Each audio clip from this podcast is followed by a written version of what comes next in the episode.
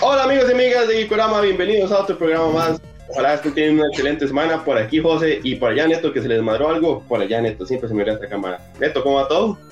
Bien, aquí en el cafecito mañanero, para ver si, si, si revivimos, pero todo muy bien por dicha. Exacto, estamos grabando el sabadito en la mañana, entonces por eso Neto está ganando fuerzas. Hoy tenemos un super tema, eso sí, como spoiler, hacemos la advertencia, vamos a hablar de Eternal, qué nos pareció, qué nos dejó esta peli. Y para hablar de este programa tenemos una super invitada, así que le damos la bienvenida a Angie Luría de Ellas Geek. Angie, ¿cómo Hola. Buenos días a todos. Bueno, buenos días, buenas tardes, buenas noches, a la hora que lo vean, buenas madrugadas incluso, y que disfruten el programa. Excelente, entonces muchas gracias a Angie por aceptar la invitación. Vamos a hablar de temas, como les dije, full spoilers, así que advertidos, si no han visto la peli, vayan, la ven y después pueden ver este programa en las diferentes plataformas que queda, ya sea en más el Facebook de más originales, nuestro canal de YouTube o Spotify. Pero antes de entrar con el propio tema, vamos con nuestra sección. Si yo fuera productor, gracias a Crystal Tree.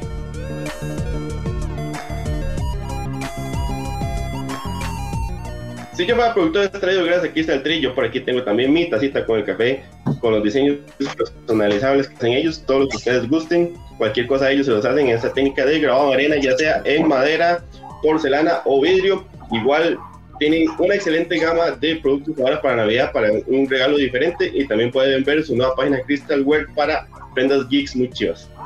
Entonces, Angie te va a dar tres opciones. Una se muere, una continúa tal como está y la tercera tiene un, digamos que un remake o continúa con una, una condición. Entonces, la primera es, tenemos a Superman de Henry Cavill. Tenemos a Homelander de The Voice. Y tenemos a Icarus de Eternals. Uno se muere, el otro se queda tal como está. Y el tercero ahora pasa a ser el nuevo director técnico de la selección nacional. Ah, está resuelto esto, pero resuelto. Vamos a ver.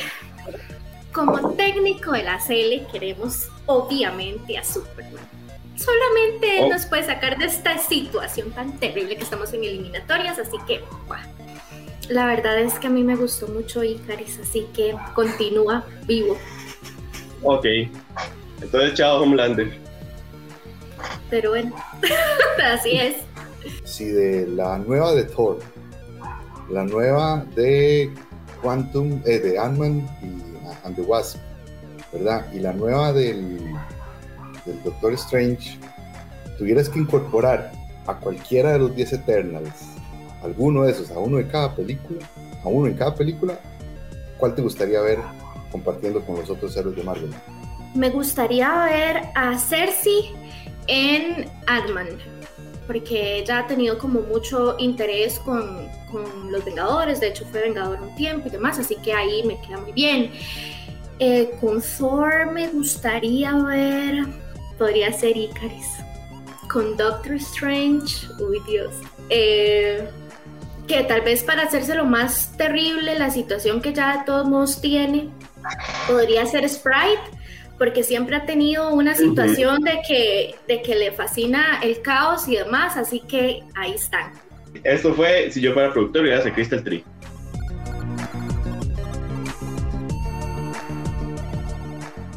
¿Cómo reciben ustedes esto que ya Marvel nos ha hecho eh, varias veces de que llegue y nos presente una película de personajes que no son tan mediáticos, ¿verdad? Tan masivos. Nos pasó en su momento con Guardianes de la Galaxia, que en su momento no eran tan conocidos, nos pasó recientemente con Shang-Chi y nos pasa ahora con Eternals. Cuando el anuncio se dio, yo me sentí muy contenta porque ya habíamos visto un poquito de, de los celestiales por ahí, pero sí me hacía falta ver más Eternos, bueno, y Thanos, por supuesto. Eh, pero sí, yo sentí como, como un alivio en realidad porque es refrescarnos un poco, abrirnos mucho más el universo de Marvel. Después que salió todo el cast, quedé completamente enamorada de, esto y con muchas ansias. Eh, a mí, la verdad, o sea, me gustó bastante porque entonces es seguir conociendo personajes de este mundo. Yo no tenía ni costrosa idea de quiénes eran, la verdad. Realmente, digamos, lo que me hace ver es lo poco que sé de cómics. Entonces es rico porque entonces ya uno puede aprender bastante más. Y luego al ver toda la creación de, Jack Kirby, todo lo como se lo planteó, todo lo que hizo, iban mucho más allá. No era solo crear un bicho con poderes, sino que iba, había todo un trasfondo. La verdad fue, es bastante, bastante rico y bastante bueno. Ya como que la mayoría cumplieron su ciclo de manera muy bien con las películas y todo lo que fue etapa 1, 2 y 3. Entonces, creo que fue una apuesta interesante de Marvel apostar por su versión de Liga de la Justicia, ya lo dije. bueno, ahorita, ahorita vamos adelante, podemos entrar a, ese tema de la Justicia. Coincide con que la directora Chloe Shaw ganó un Oscar por No Man Land, entonces como que la expectativa se hace todavía más grande, ¿verdad?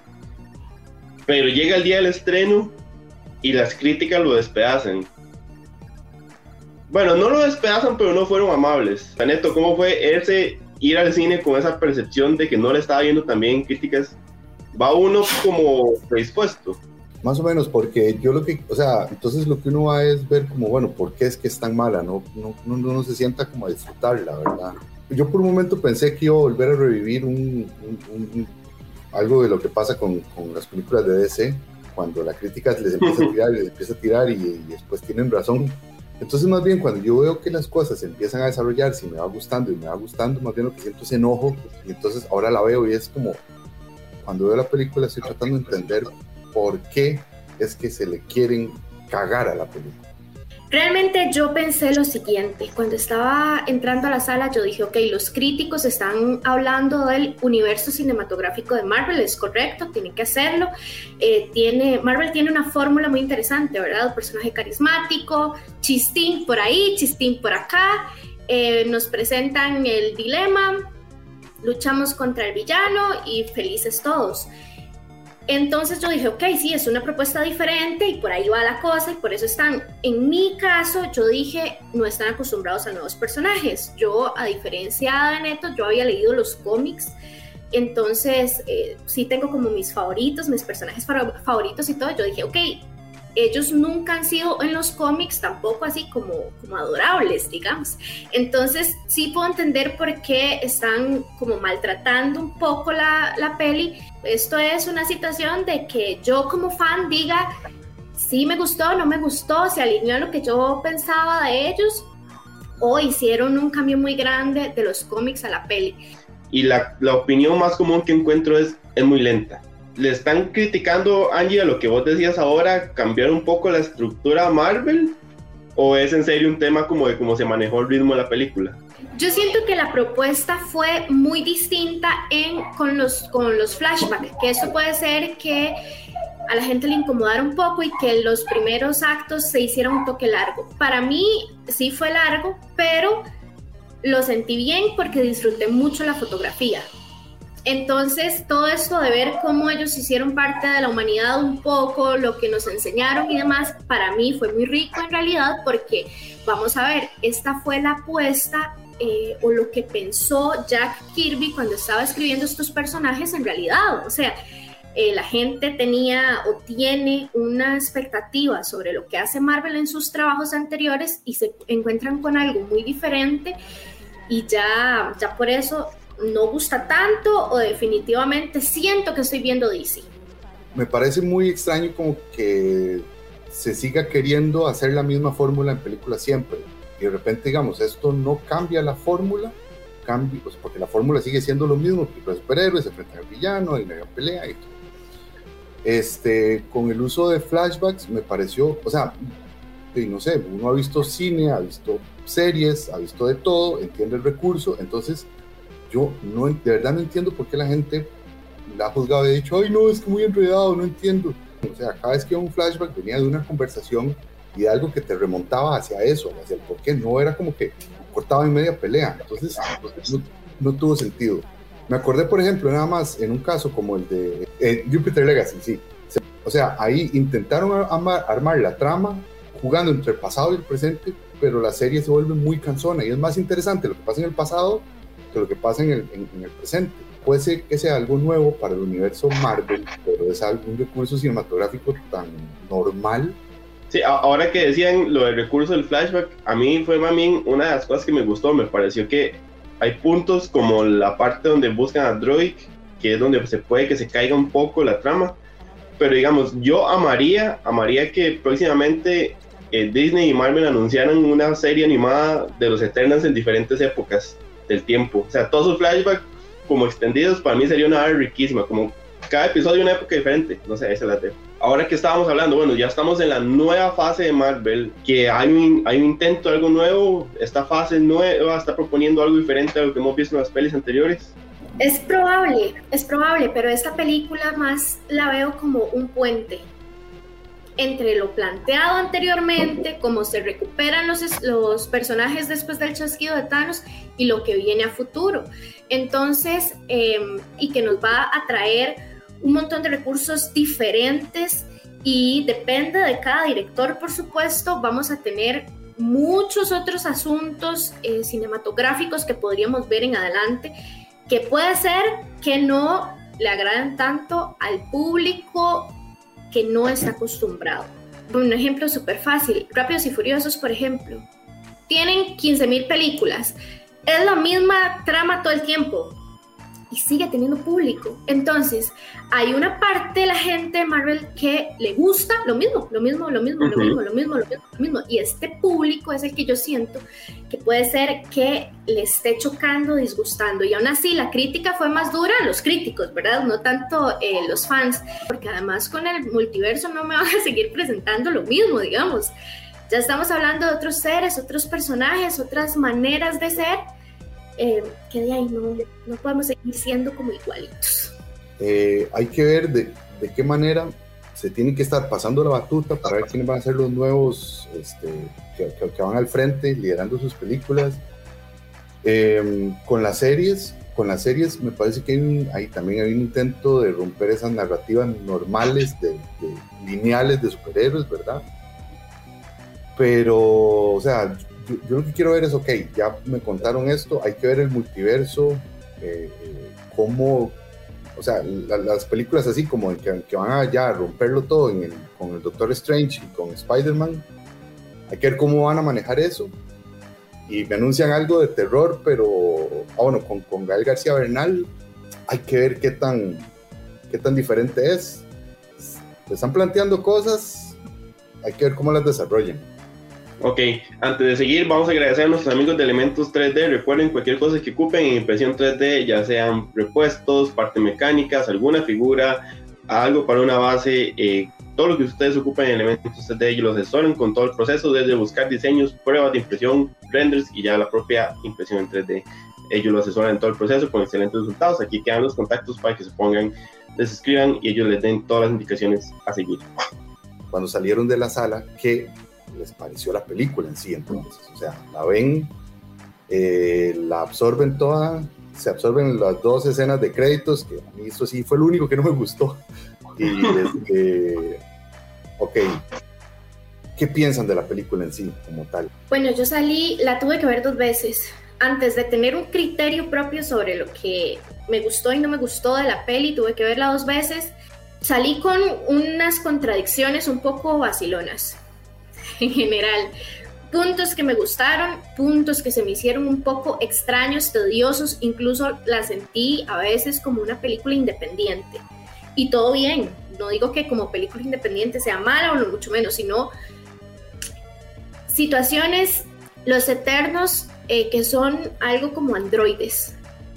Y antes de eso estaba Thanos, que es un ser vivo. Entonces, ¿qué vamos a hacer? ¿Qué somos? ¿Y Eros qué va a hacer? Estas son preguntillas que a mí me quedaron por ahí que yo dije, mmm, quedó como, como, no sé, no sé si fue, un, si fue un fallonazo, si fue una situación de que nos van a cambiar un poco la historia, si es que no nos han contado todo y, y por ahí hay que ir un poco más despacio, pero son situaciones en las que yo digo como, mmm, sí que tengo algunas contradicciones y aún así quedé encantada con la fotografía, muy bien, eh, me, o sea, me encantó la relación que hicieron entre los personajes, los eternos, ¿verdad? Porque ellos, asimismo, sus historias han tenido conflictos importantes y se vieron reflejados y todavía pudieron explotar algunos más, pero bueno, esperamos que, y los eternos regresarán, así que este, podemos eh, esperar que esto explote, pero por ahí, por ahí va. A mí me pasó, yo sí iba como un poco preocupado por el tema de las críticas. Aún así, yo la vi y mi primera reacción fue como, no, o sea, esto está muy bien. Y yo tal vez podría decir que probablemente estén en mi top 5 de películas de Marvel ahorita. O sea, yo siento lo que dice Angie, yo siento que sí es un tema como de que probablemente va a haber Eternos de verdad y nada más esto es algo que no nos han contado y me gustó más como el tema este, un celestial que se puede volver loco y hacer androides y empezar a hacer todo esto. O sea, entonces creo como que puede haber cositas que nos falten. De las cosas que más rescato, rescato la película es como, eh, como decía Angie, tiene fotografía hermosa, para mí planos espectaculares. Toda esa escena de la playa con el Eternal congelado de fondo me pareció una cosa espectacular. Yo tendría eso de póster. Eh, pero creo como de las cosas más importantes que tiene es el trabajo que hace la película para presentarte tantos personajes y presentártelos bien. O sea, hemos tenido películas, incluso ni siquiera hablemos en general, no solo superhéroes, pero que te presentan personajes nuevos y no te pueden presentar bien dos personajes bien. Esta película hace un excelente trabajo como para decirte lo básico, explicarte bien como cuál es el contexto, el carácter y el como el espacio que viene a llenar cada uno y te da justo lo necesario para que vos digas, yo entiendo lo que hace este man, yo entiendo de su lugar en la, en la, historia y me gustaría saber más de este y este. Y una cosa que me pasó, que no sé si les pasó a ustedes, creo que es como a la mitad de la película, cuando a Cersei le explican toda la trama, le explican todo el manejo, todo lo que está pasando, yo dije, May, pero ¿qué están haciendo? Nos están contando toda la peli, o sea, ¿qué van a dejar para el final? Nos están dando demasiada información y esta peli le queda como una hora. Y ya cuando viene y te, re, te revelan eh, la traición al final, como que sí, ya entendí por qué apuestan por esa estructura. En su momento yo dije, madre, o sea, están, no tienen que ser tan explicativos, no me tienen que dar todo tan así. Pero ya después funcionó. No, a mí me, me pareció parecido justamente eso, o sea, que a, nivel de, de, estructura, que te tiren el plan del villano tan pronto y uno dice, bueno, entonces, ¿de qué va a tratar esto? O sea, que van a... Entonces ya, ahí, ya sí quedo con ganas de ver, entonces, ¿cómo se va a resolver? El conflicto de la película es cómo van a resolver contar esto por ahí y al final ese, ese, ese plano con eso, con eso como si fuera un Cthulhu gigante, ¿verdad? Saliendo del mar. O sea, la presentación de personajes no me sobra, no me falta. Tal vez este, que mueran algunos, me da mucha tristeza por no poder seguirlos viendo, ¿verdad? Es como, especialmente Gilgamesh, me cago en... Eso, y, y, y, y Angie tiene razón en algo sí tiene como esa sensación de peli independiente, no es este, es, es muy extraño, es como no es este despliegue de pirotecnia, ni de, ni, de, ni de, planos complicadísimos, ni nada, sino que siente como muy así, pero en las escenas de acción cumplen, los efectos cumplen, o sea, y, y a final de cuentas nos entrega personajes que es lo que queremos y nos gusta. Entonces yo creo yo por ahí salgo muy contento. Ahora, yo creo que podemos irnos al otro lado. Algo que le reprochen a esta película Ay, Dios mío, tengo varias. me parece, y vamos a ver, creo que por aquí tengo, es que tuve que anotarlo. Me parece que en algunos momentos fue eh, desproporcionado con respecto al personaje y cómo mueren. Vamos a ver. Tenés el tiempo de conocerlos y como su personalidad de eternos, un tanto soberbios, hay que reconocerlo porque así son este, desde los cómics, no porque así se los inventaron ahorita, así son. Uh -huh. No tenés ese como enganche que tenés, por ejemplo, con Star-Lord, que el minuto uno ya decís, lo amo. Por ahí, los personajes van muriendo y uno dice como, ish, ok, me hubiera gustado ver más. Y un poco desproporcionado en el asunto de que de repente despliegan muchísimo poder y después mueren así. También Crow. Eh, lo reprocho un poco porque la muerte de este personaje no me hubiera gustado ahí, especialmente porque Zina está por ahí también y está bien, está viva con sus problemas de enfermedades de eternos, que todos sufren, pero ellos en los cómics tienen hijos y son como una parte muy importante. Entonces yo digo, ay, ¿cómo me fueron a robar esta parte? Entonces eso sí, eh, lo reprocho un poquito. Yo, no, eso lo, lo que también comentaba Angie antes sobre que fueran robots, clones, una cosa extraña, es como que raro, o sea, le, quitas toda la fuerza de, seres únicos y especiales. Los, eh, los Deviants em, empezó siendo una amenaza muy chiva, muy fuerte, era lo que impulsaba todo, y creo que al final falta un poquito como más de fuerza, tal vez como o sea, me hubiera gustado más es, es, esta cosa de creación tipo Frankenstein que se revela contra su creador y que, que entonces ese Debian quisiera como no se les, les, ofreciera lo que sea para ir a derrotar a ese Eternal que los creó y son más como esas cosas y después este, las dos escenas post créditos que me han dejado demasiado insatisfecho. A mí, a mí, ahora que Ernesto dice eso, sí, sí me pareció raro porque vos llegas y como toda película, ¿verdad? Presentas fuerza eh, protagonista y fuerza antagonista y pensás que los antagonistas van a ser eh, los, los, Deviants. Y de repente, como vas pasando la película, te das cuenta que no necesariamente, que el antagonismo viene desde adentro. Pero cuando ese antagonismo que se revela empieza a fortalecerse, los Deviants como que empiezan nada más a dejar de cumplir su papel y van desapareciendo y de repente este Mae que también, como decía Angie, como esta desmedición de poderes era fuertísimo, eh, de Tina lo mata un toque como que yo dije, Mae, al Chile lo mató así, o sea, yo, yo siento que le habían hecho varas más fuertes y el Mae las había resistido. Entonces fue como lo raro, como que hay una cosa como que queda ahí de los Deviants que pudieron haber explotado más. Algo que me gustó fue que tuve como un momento de un momento Watchmen cuando, cuando, dice, bueno, hey, no puedo hacer nada, o sea, yo no los voy a ayudar conscientemente, pero no puedo traicionarme, entonces, ¿qué es lo que hago? Me mato.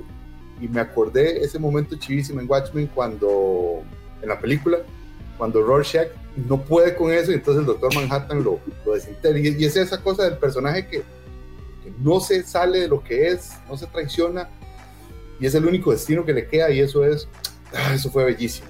Han dicho muchísimo que se parece mucho a Superman, ¿verdad? Y bueno, digamos. Pero a Superman le pasó una vez eh, en un cómic en el que él se va para el sol y no se sabe si está vivo o está muerto. Esa es mi esperanza con Icaris, la verdad. Es lo que yo espero que ande por ahí. Entonces, fuera de estas cosas buenas y estas cosas malas, ¿la peli te cumple o te queda viendo un poco? La peli me cumple como a un 7. Y, es justamente, bueno, a mí el tercer acto me encantó, la verdad. Yo me sentí muy satisfecha con toda la pelea de, de la playa, en la arena, está Icaris ahí, como todos contra él, y todo el mundo full poder. Este, eso me, me gustó muchísimo, pero tal vez si hubiera un desviante por ahí fastidiándoles la vida, además, eh, me hubiese gustado un poquito más.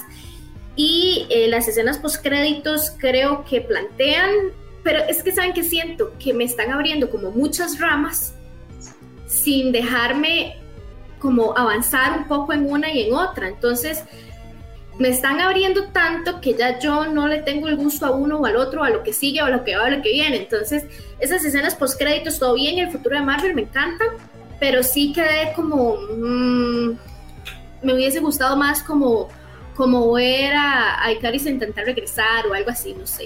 Yo la verdad es algo muy satisfecho porque yo iba sin esperar nada y como peli me funciona, como héroes me funcionan, como historia me funciona, yo salgo bastante, bastante feliz y, y sí quisiera ver más de esto. A mí, a mí me gustó mucho, como dije, probablemente está entre mi top 5 de Marvel. Ahora sí, para ir cerrando, vamos con nuestra sección X en Y, gracias a Ciudad Manga.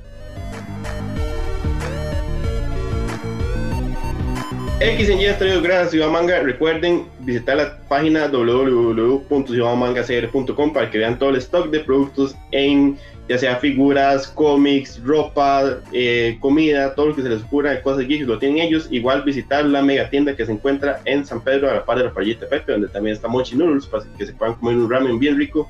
Y igual visitar todas las demás tiendas que están en varios de los moles de Costa Rica para que vean la excelente oferta de artículos geeks que tienen imaginémonos que tenemos que armar un nuevo grupo de Eternals.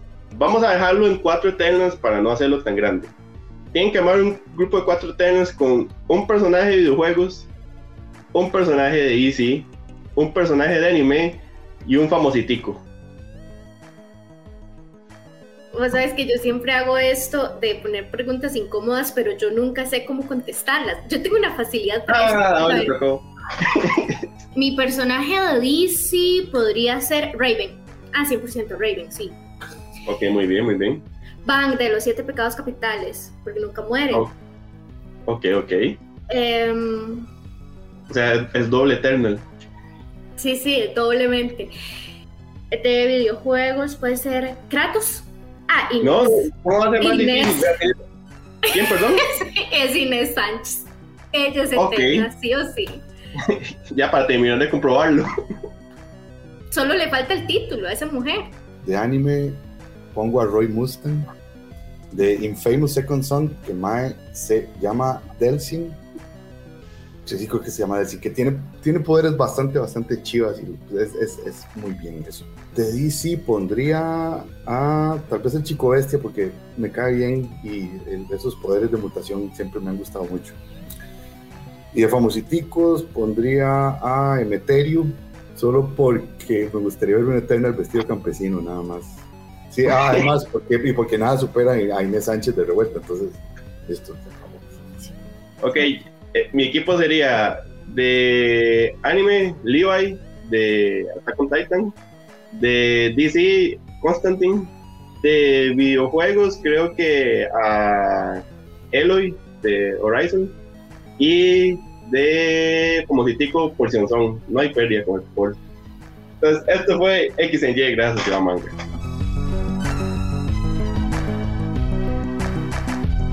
Ahora sí, ya vamos cerrando el programa. Angie, muchas gracias por haber estado con nosotros. Como parte de nuestro agradecimiento, uno de nuestros patrocinadores, Honey Socks, quiere regalarte dos pares de medias para que eh, elijas de todo el catálogo chiva de medias que tiene Honey Socks, entre cosas de geeks, de comida, de oficios, todo eso. Entonces, después del programa te pasamos un código para que puedas elegir los dos pares de medias que quieras, gracias a Honey Socks. Angie, ojalá hayas pasado un muy, muy rato y muchas gracias por acompañarnos. No, gracias a ustedes, me divertí mucho. Em, públicamente los invito a Ellas Geek para que vengan de vuelta conmigo. Yo les planteo las preguntas incómodas, así que nos vemos para allá. Y nada, espero que todos se hayan pasado muy bien en el programa con Sí, porque la O nos tiene como un año invitándonos y no nos ha invitado, entonces espero que Angie sí nos invite. Neto, muchas gracias por haber participado de este programa, como siempre. No, no, como siempre, yo feliz y, mi parte mucho amor para Eternals y para Chloe Sao y para Cersei. Listo, ojalá hayan pasado muy bien ese rato con nosotros. Gracias por haber estado viendo Gikorama, que estén muy bien. Chao. Gikorama fue presentado por Ciudad Manga.